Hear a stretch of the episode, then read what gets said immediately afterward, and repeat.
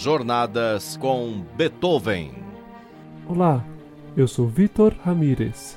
No programa de hoje, Uma Promessa a Cumprir. Como se fosse em um bom romance, Beethoven idealizou sua maior obra, a Nona Sinfonia, quando ainda era um jovem do interior. A respeito disso, leiamos uma carta escrita em 1793 por Fischenich, professor da Universidade de Bonn, a cidade natal de Beethoven.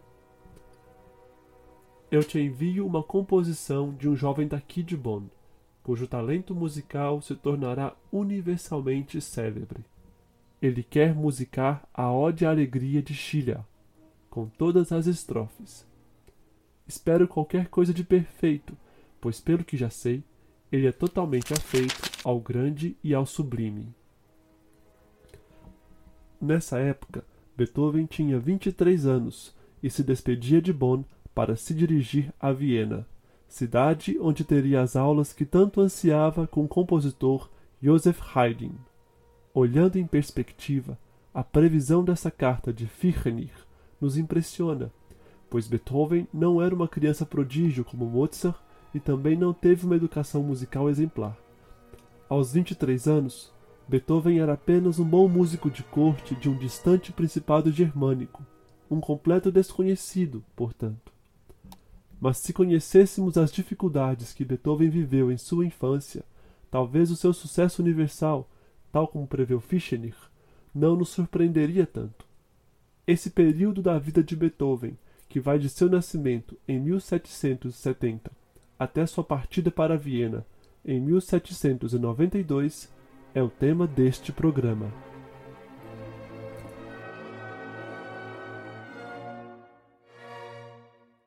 Ludwig van Beethoven nasceu em 16 ou 17 de dezembro de 1770, na cidade de Bonn.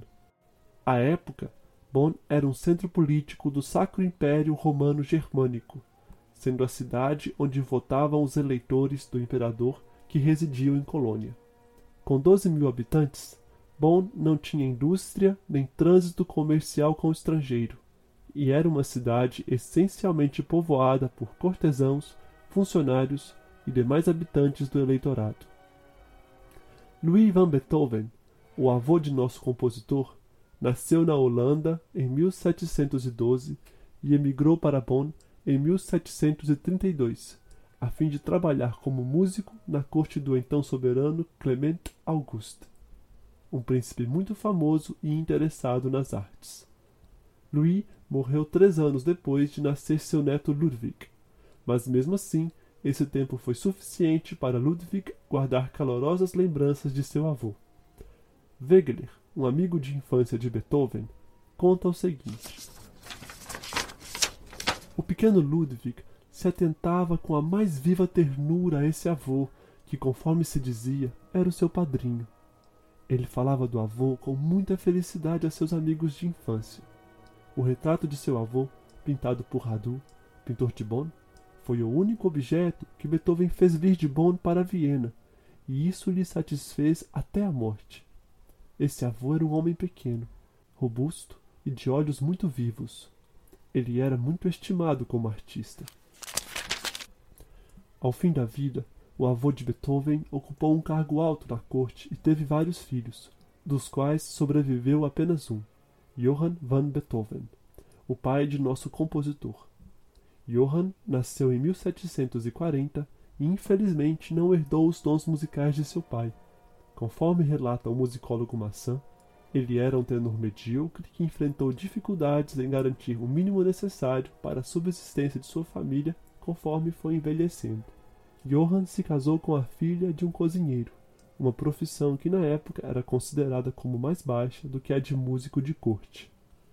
Apesar da mulher de Johann ter uma boa reputação e ser muito bem educada, esse casamento foi muito mal visto por seu pai Louis, que inclusive não assistiu à cerimônia oficial. Com a ascensão de um novo soberano em Bonn, Maximilian Frederick, a situação ficou ainda mais complicada. Esse soberano adotou políticas econômicas muito mais austeras que a do anterior, o que diminuiu ainda mais o salário do pai de Beethoven. Para comprometer ainda mais a situação, o alcoolismo de Johann foi se agravando, ao mesmo tempo que sua mulher apresentava sinais de tuberculose. A harmonia do casal também foi se degradando, porque dos sete filhos que eles tiveram, apenas três conseguiram sobreviver e chegar à idade adulta. Em tais condições, a infância de Beethoven não poderia transcorrer tranquilamente. Conforme relata Fischer, um vizinho de Johann, Beethoven e seus irmãos não foram educados com doçura. Eles estavam frequentemente abandonados aos servos e o pai era muito severo com eles. Fischer também conta que Beethoven não teve grandes incentivos na escola. Segundo Fischer, o pai de Beethoven priorizou a educação musical de seu filho, mantendo-o preso ao piano por horas a fio. No entanto, Beethoven sempre foi alguém muito teimoso e arredio a qualquer ensinamento. Infelizmente, seu pai não tinha nem o traquejo e nem a paciência necessários a um bom professor. Vejamos o que conta Wegeler acerca da educação de Beethoven. Beethoven aprendeu a música e seu pai, em sua casa, o forçava severamente a se aplicar, sem poder relaxar. Além do ganha-pão de seu pai, eles não tinham nenhum outro meio de sobrevivência. Por isso, uma tensa miséria reinava naquele interior. O pai de Beethoven queria encontrar rapidamente em seu filho mais jovem uma ajuda para a educação de seus outros filhos. O pai de Beethoven, tão severo para com seus filhos, também não se permitia muitas coisas a ele mesmo. Ele era um pouco dado à bebida, sendo muito violento, principalmente quando bêbado. Era sempre com muitas lágrimas que o jovem Beethoven fazia os exercícios musicais aos quais seu pai o constrangia duramente. Apesar da brutalidade que Beethoven sofreu em sua formação musical, cabe lembrar que ele também não a fez sem paixão e entrega. Conforme relata Schlosser, o primeiro biógrafo de Beethoven, nosso compositor tinha muita alegria nos momentos em que seu pai o punha eternamente sobre os joelhos, colocando seus dedos no teclado para acompanhar uma canção. A rapidez do aprendizado musical de Beethoven impressionou seu pai, e rapidamente ele quis fazer de seu filho uma criança prodígio, como se fosse um segundo Mozart. Para começar, Johann modificou a data de nascimento de Ludwig, fazendo-o passar por dois anos mais jovem do que ele realmente era. E essa mentira pegou bem. Afinal, nosso compositor só foi descobrir sua idade verdadeira quando já tinha mais de 40 anos. A seguir, Johann montou uma série de turnês com seu filho. Em 1778, ele organizou um concerto em Colônia, uma cidade próxima de Bonn. A empreitada teve algum sucesso, e três anos depois, Johann levou toda a sua família para a Holanda a fim de apresentar a criança Beethoven como um prodígio musical. Conforme conta Fischer, essa viagem foi bastante difícil. No barco, na travessia do rio Rin, fazia tanto frio que a mãe de Beethoven tinha incessantemente de colocar em seu peito os pés congelados de seu filho, a fim de os reaquecer. Mas em Roterdã, Beethoven tocou nas grandes casas e impressionou a todos por sua virtuosidade. Acerca dessa viagem organizada por seu pai, Beethoven conta o seguinte: Os holandeses, esses são miseráveis. Eu jamais retornarei à Holanda. Apesar de tantas dificuldades e dores causadas pela pobreza da família Beethoven, Cabe lembrar que nosso compositor também conheceu momentos de bela felicidade durante sua infância. Todos os anos, no dia de Santa Madalena, celebrava-se com solenidade o aniversário e a festa da mãe de Beethoven. Nessa data, nós trazíamos todas as estantes da igreja e as colocávamos nos dois quartos, à direita e à esquerda, sobre a rua nós enfeitávamos um baldaquim no quarto onde estava suspendido o retrato do avô Louis van Beethoven, com belos ornamentos, flores, louros e folhas. À tarde, pedia-se à mãe de Beethoven para ir dormir, até que, por volta das dez da noite, tudo estivesse terminado e pronto, no mais grande estilo. Então começávamos a acordar e íamos despertar a senhora Beethoven. Era necessário que ela se vestisse, e logo ela era conduzida e instalada sobre o baldaquim. Então começava uma admirável música que se estendia por toda a vizinhança, e todos aqueles que estavam para dormir se mantinham acordados e contentes. Quando a música tinha terminado, nós nos sentávamos à mesa e comíamos, e se as pessoas estavam pouco animadas e ainda tinham vontade de dançar, para não fazer barulho na casa, nós vestíamos nossos sapatos e dançávamos bem baixinho. E a festa terminava assim. Apesar do caráter autoritário do pai de Beethoven, ele teve o mérito de ter se esforçado o máximo para garantir a melhor educação musical possível para o seu filho. Conforme Beethoven se desenvolveu, seu pai procurou professores mais capazes, mesmo quando as circunstâncias eram um tanto curiosas. Um dos professores de Beethoven era Tobias Pfeiffer, um músico ambulante bastante bom, mas pitoresco e boêmio. Vejamos o que o violoncelista Morrel conta desse professor. Pfeiffer aceitou com felicidades dar aulas para Ludwig, pois reconhecia seu talento extraordinário. No entanto, ele não tinha hora fixa para isso. Frequentemente Pfeiffer bebia um poucado de vinho com o pai de Beethoven, o que se prolongava até onze horas ou meia-noite. Só então ambos se dirigiam à casa onde Ludwig dormia. Ao chegar, o pai sacudia seu filho violentamente e, com a criança aos prantos, punha ao piano junto com Pfeiffer. Semi-bêbado, Pfeiffer dava lições de música para a criança Beethoven até o amanhecer. Mas nem todos os professores de Beethoven foram assim bizarros. Em 1782, quando Beethoven tinha 12 anos, um músico de teatro ambulante chamado Niefe passou por Bonn e aceitou dar aulas para Beethoven. Christian Gottlieb Niefe era um homem mais culto e que teve uma formação musical mais sólida, tendo inclusive composto dez óperas. De caráter melancólico e passional, Niefe se afeiçoou profundamente por Beethoven ao compreender as dificuldades que ele vivia, e nele encontrou seu reflexo. Talvez por isso ele tenha sido bastante duro e exigente com Beethoven no seu ensino musical. Em uma carta de 1793, endereçada a Niefe, Beethoven escreveu: Eu te agradeço pelos seus conselhos. Eles sempre me sustentaram no meu progresso e na minha arte divina. Se eu vier a ser um dia um grande homem, você terá parte nisso. Nif era um homem de vasta cultura literária, que havia musicado os versos de um hermético poeta alemão chamado Klopstock. Essa veia literária marcava as ideias musicais de Nif, pois ele acreditava que os fenômenos da música deveriam se relacionar à vida psicológica do homem, sendo inclusive sua própria base. Conforme observa Nottebohm, esse ideário de Nietzsche foi fundamental para a educação do gosto e do sentimento musical de Beethoven, algo que está patente em obras como a Quinta Sinfonia e a Sonata ao Luar, ambas tratadas em programas anteriores desta série. Nietzsche cumpriu um papel importante em expandir os conhecimentos musicais de Beethoven. Ele apresentou ao compositor as sonatas de Carl Philipp Emanuel Bach e O Cravo Bem Temperado, de Johann Sebastian Bach. Uma música que não era muito conhecida ao final do século XVIII.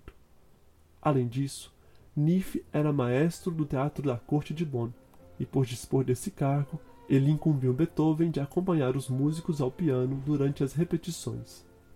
Essa atividade foi muito importante para Beethoven, pois lhe permitiu se familiarizar com o repertório musical das orquestras, além de lhe proporcionar um conhecimento erudito que seu pai não tinha.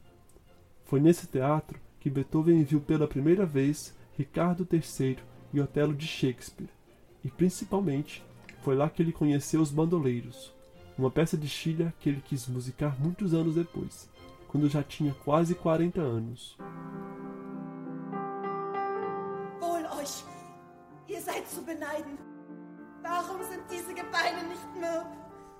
Foi sob a orientação de Niefe que Beethoven escreveu sua primeira composição, as nove variações sobre uma marcha de Dressler. É curioso que a primeira composição de Beethoven seja variações, pois será a esse gênero que ele vai se apegar até o fim da vida. E mesmo sendo uma obra de juventude, algumas variações são de uma criatividade que antecipa o gênio de Beethoven. Preste atenção na novidade dessa figura descendente da última variação,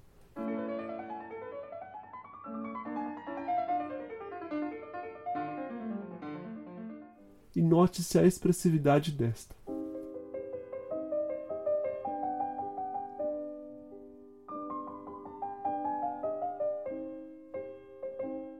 No geral, vale destacar como um jovem de 13 anos se preocupou em unificar as mais diferentes variações com essa mesma figura. De Beethoven, vamos ouvir as nove variações sobre uma marcha de Dressler.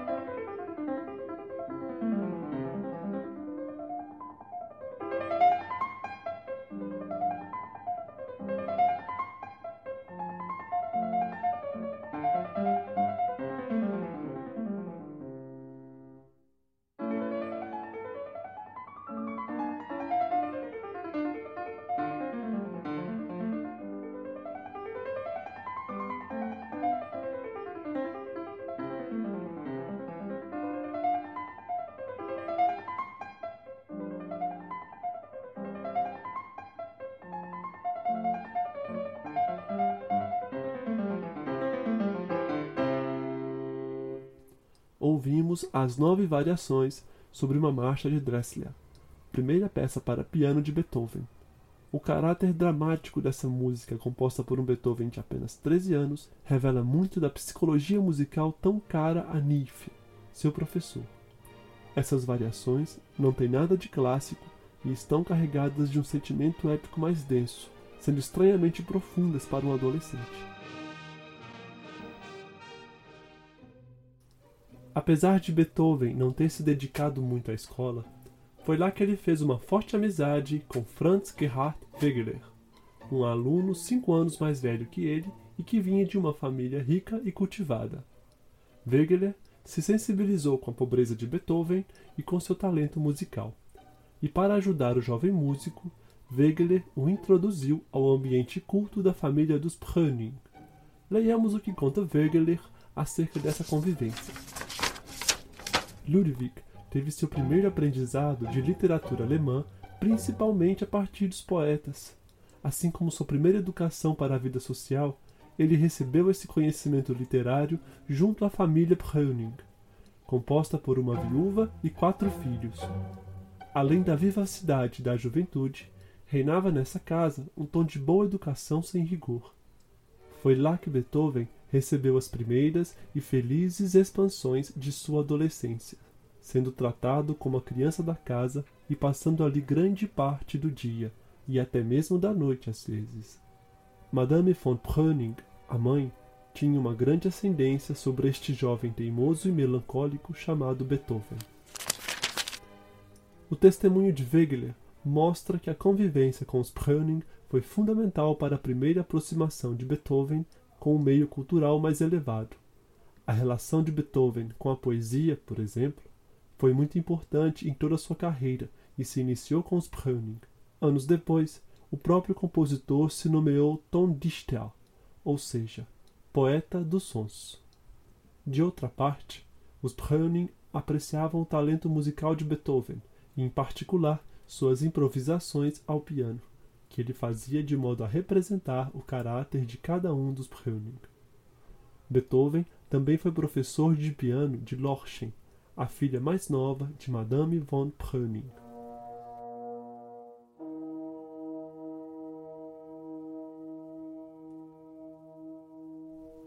Em 1784, um novo soberano subiu ao poder em Bonn, Maximilian Franz de Habsburg. Maximilian era o típico déspota esclarecido.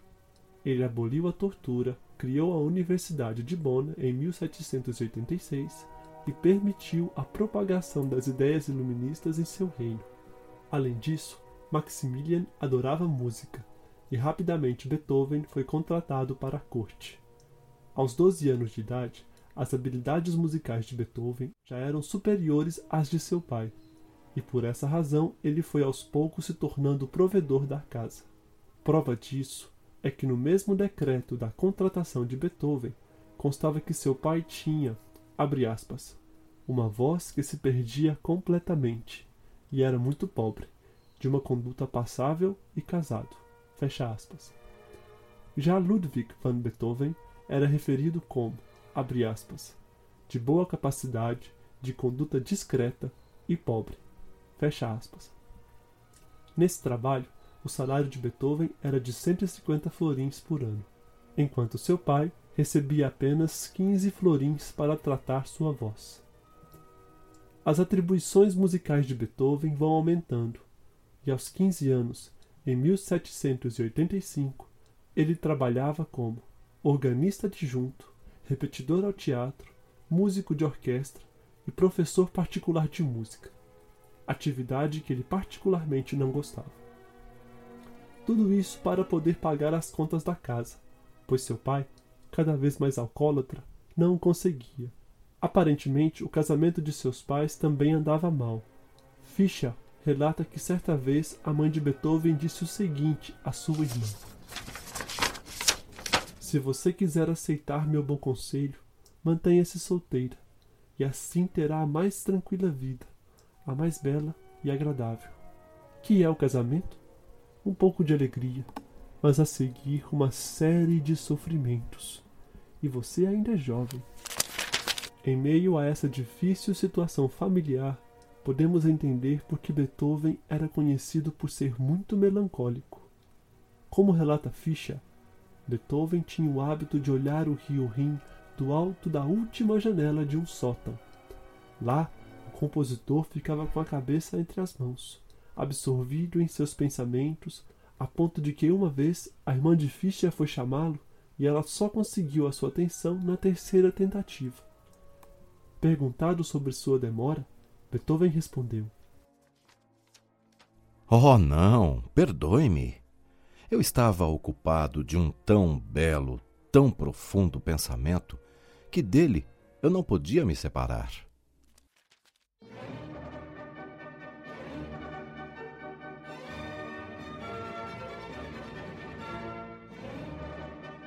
Em 1785, o conde Waldstein vem de Viena para se estabelecer na corte de Bonn. Waldstein tocava piano e era amigo de Mozart, além de conhecer bem a Joseph Haydn. Logo na sua chegada, Waldstein compreendeu o talento de Beethoven e atuou concretamente na sua educação. Conforme conta Wegeler, Beethoven deveu a Waldstein o amadurecimento de sua capacidade de improvisar variações e de desenvolver um tema musical. Esse testemunho de Wegeler é confirmado pela dedicatória a Waldstein da Sonata Op. 53, uma das principais obras que Beethoven escreveu para piano em sua maturidade. O que há de impressionante nessa obra é que em seu terceiro movimento Beethoven criou variações não sobre um tema, mas sobre um timbre. Ele fez isso mantendo a melodia do tema constante e alterando completamente o acompanhamento do piano, as intensidades e as dobraduras de oitava. Essa ideia inverte absolutamente a concepção do piano, pois ele é pensado desde o início como um instrumento mais constante que toca apenas as notas, sem mudança de cor. Infelizmente para os pianistas, para conseguir essa variação especial do timbre, Beethoven inventou um dos trinados mais preocupantes de toda a história da música.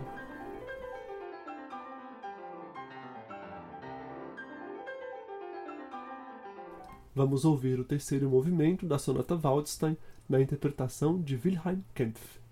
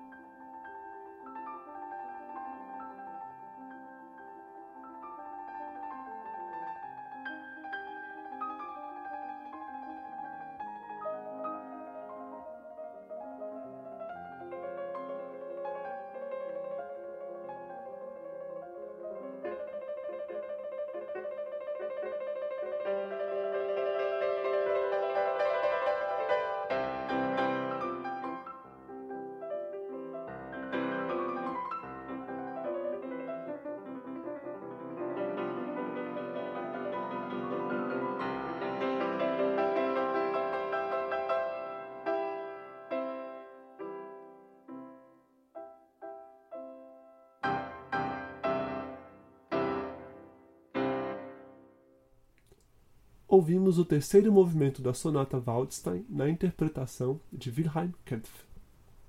Retornando aos tempos de Bonn, Waldstein ficou convencido de que Beethoven precisava aprofundar seus conhecimentos musicais, e por isso lhe arranjou uma viagem para Viena em 1787, a fim de que ele fosse conhecer Mozart, o exemplo que justificou toda a sua infância infeliz.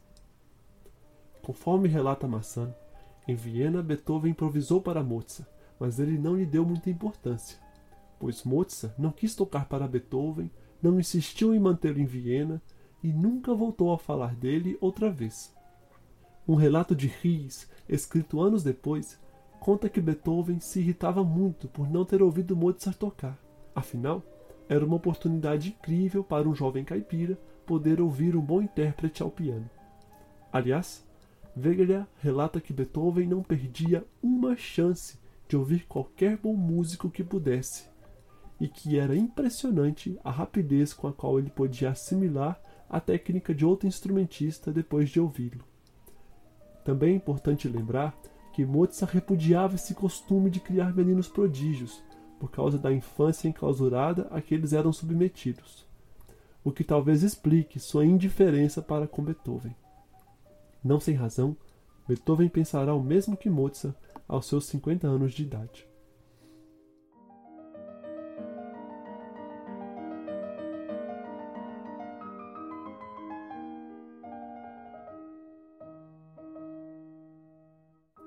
Retornando de Viena, Beethoven é surpreendido pela morte de sua mãe, a única pessoa da família com quem ele teve uma relação mais amável e de quem ele falava, como conta Ries, abre aspas, sempre com ternura e emoção.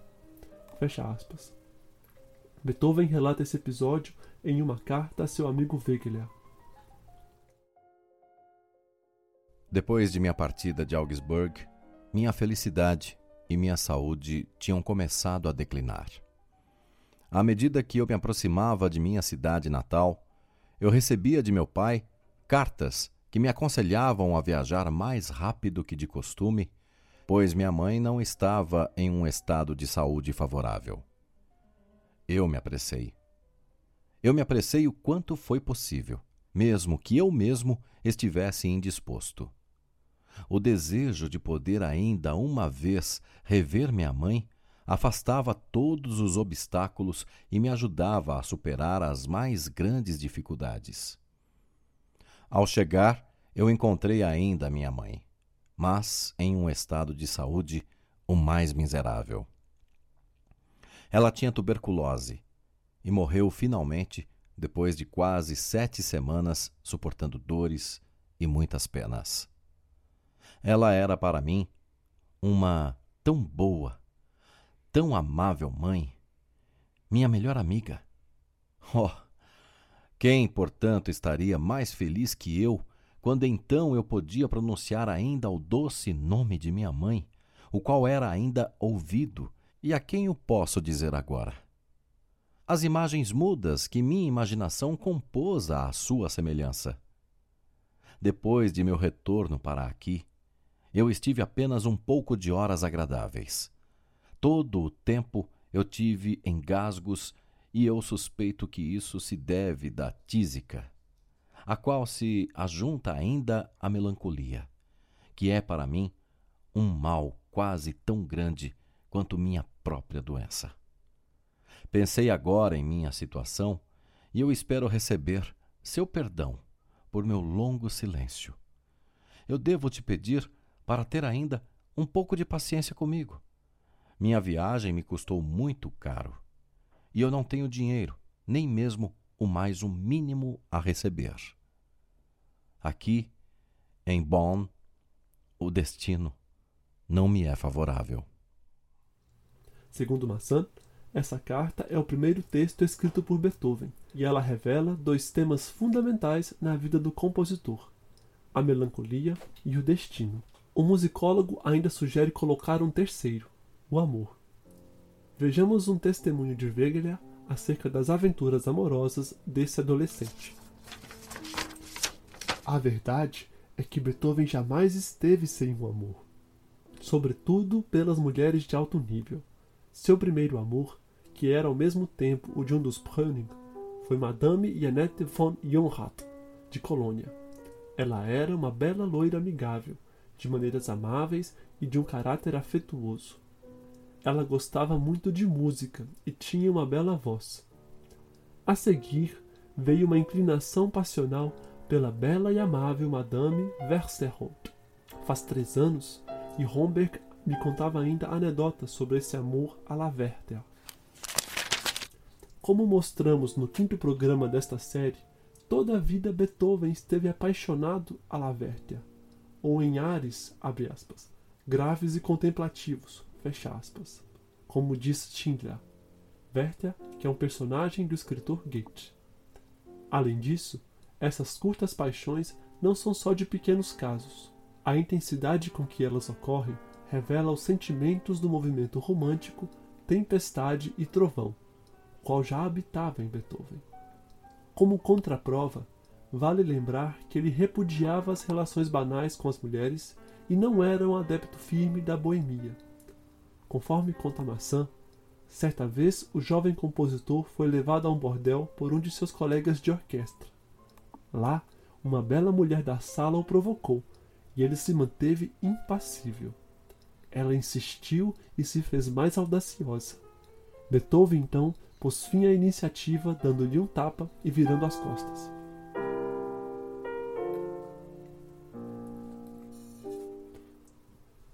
Dentre as muitas pequenas paixões de nosso Beethoven adolescente, há uma que se sobressai e se transforma em um enlace amoroso mais sério. Junto dos três retratos de mulheres que foram encontrados nos pertences de Beethoven, havia um pequeno portfólio junto de um buquê de flores envelhecidas, no qual estava escrito a dedicatória, aspas, a Beethoven por seu aniversário, de sua aluna, fecha aspas e depois estava escrito os seguintes versos: Felicidade e longa vida eu te desejo neste dia, mas também, para engrandecer, eu me desejo algumas coisas. A mim, de tua parte, eu anseio tua lisonja. A você, desde meu sentimento, indulgência e calma. De tua namorada e aluna, Lorchen von Reuning. Lembramos que Lorchen era a filha mais jovem da senhora Browning, a família culta e amável na qual Beethoven passou os melhores dias de sua infância. Em resposta a este portfólio, há um cartão postal assinado por Beethoven um ano depois, em que está a imagem de uma paisagem acompanhada de versos do poeta inglês John Milton. E no outro lado da carta, perto de uma coroa de rosas, nosso compositor escreveu aspas, de Beethoven para a senhorita Loschen, 1791, fecha aspas. Dentro da coroa de rosas estava escrito em francês, abre aspas, seja tão feliz quanto amada, fecha aspas. A essa declaração, Loschen escreveu uma resposta. Oh, possa a tua felicidade se igualar de fato à minha. Então será este ano, espera ao início supremo. Para o Sr. Ludwig van Beethoven, sua amiga Lorchen Breuning. Esses documentos revelam o um engajamento sincero, ainda que tímido, da jovem Lorchen em sua paixão por Beethoven. No entanto, alguns empecilhos surgiram devido a novas circunstâncias que adentraram na vida do compositor crescia o reconhecimento pelo talento musical de Beethoven, e inclusive lhe foi encomendado escrever uma cantata em homenagem à morte do imperador da Áustria, José II. Pouco depois, em 1792, o compositor Joseph Haydn passou por Bonn na volta de sua turnê na Inglaterra e viu a partitura dessa cantata de Beethoven. Segundo Massin, Haydn deve ter ficado impressionado pelas promessas dessa obra e ao mesmo tempo pelo pouco caso que nela se fazia das regras. Haydn imediatamente convidou Beethoven para ir a Viena a fim de fazer estudos acompanhados sob sua direção. Percebendo essa oportunidade, o conde Waldstein organizou a partida de Beethoven o quanto antes, consagrando-a nesta carta. Caro Beethoven, você irá a Viena para realizar um desejo exprimido desde muito tempo. O gênio de Mozart ainda está de luto e chora a morte de seu discípulo. No inesgotável Haydn, ele encontra um refúgio, mas não uma ocupação. Para ele, é ainda desejoso se unir a outro. Por uma aplicação incessante, receba das mãos de Haydn o espírito de Mozart. Bonn, 29 de outubro de 1792. Seu verdadeiro amigo, Waldstein. Aí estava uma chance concreta de Beethoven ter aulas com um dos compositores mais capazes da época, e assim realizar esse antigo sonho de infância fortalecido em sua família de músicos. Que seria então da paixão por Lorchen? Através de cartas escritas anos depois por Beethoven, sabe-se que uma briga surgiu. Nessas cartas endereçadas a Lorchen, ele afirma que a reconciliação é impossível e, inclusive, pede perdão à sua ex-namorada. Além disso, nada mais se sabe e só nos restam as especulações. Será que a separação não teria sido causada pela falsa situação social de Beethoven, ainda que ele contasse com toda a afeição da família Browning? Ou era porque ele não podia suportar ser ao mesmo tempo pobre professor de piano pago e o apaixonado pela filha da casa? Há certamente aqui mais tensões do que apenas o engrandecimento de Beethoven. Enfim, quatro dias depois da impressionante profecia de Waldstein, e quando ainda não era definitiva a partida do compositor, Lorchen escreveu a Beethoven. Que a amizade com o bem cresça como a sombra da tarde, até que cesse o sol da vida. Sua verdadeira amiga, Eleonor Reuning.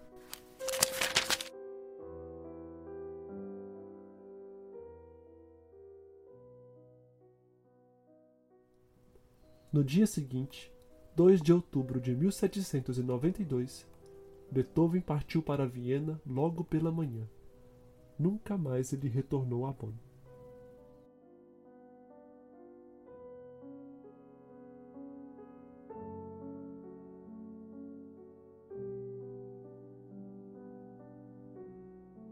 Apresentação, montagem e roteiro: Vitor Ramírez. Revisão: Gustavo Xavier.